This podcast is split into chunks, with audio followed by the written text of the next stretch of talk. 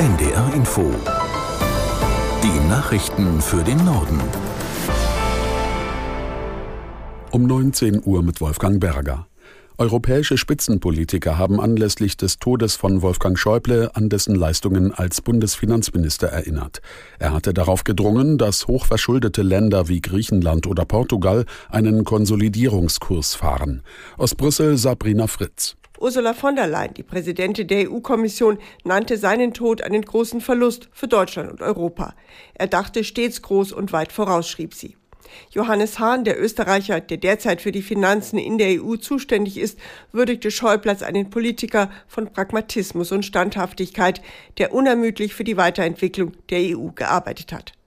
Und Günther Oettinger, ebenfalls aus Baden-Württemberg und viele Jahre EU-Kommissar, erinnerte sich an das große Pflichtbewusstsein von Wolfgang Schäuble. Die Hochwasserlage in Niedersachsen ist nach wie vor angespannt. In Lilienthal im Landkreis Osterholz ist laut Gemeinde ein Deich gerissen. Der betroffene Bereich wird evakuiert.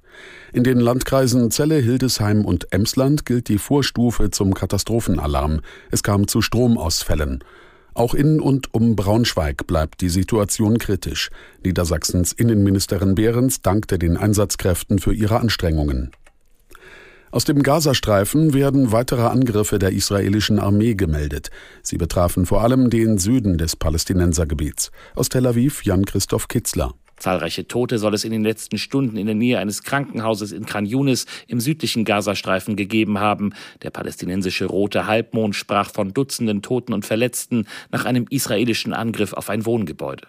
Israels Generalstabschef Halevi hatte zuvor gesagt, der Krieg werde so wörtlich noch viele Monate dauern. Auch im Norden Israels an der Grenze zum Libanon gab es heute wieder Raketenalarm. Mindestens 18 Raketen waren auf einen Ort an der Küste abgefeuert worden. Israel hatte einen Grenzort auf libanesischer Seite angegriffen, der als Hochburg der Terrormiliz Hisbollah gilt. Eine Cyberattacke hat den Anbieter der Parkplatz-App EasyPark getroffen. Die Angreifer seien ins digitale Firmensystem eingedrungen und hätten Kundendaten erbeutet, teilte EasyPark mit. Dazu gehörten Name, Telefonnummer, Postadresse und Mailadresse. Auch Teile der Kreditkartennummer seien gestohlen worden. Damit könnten die Diebe aber keine Zahlungen tätigen, so das Unternehmen.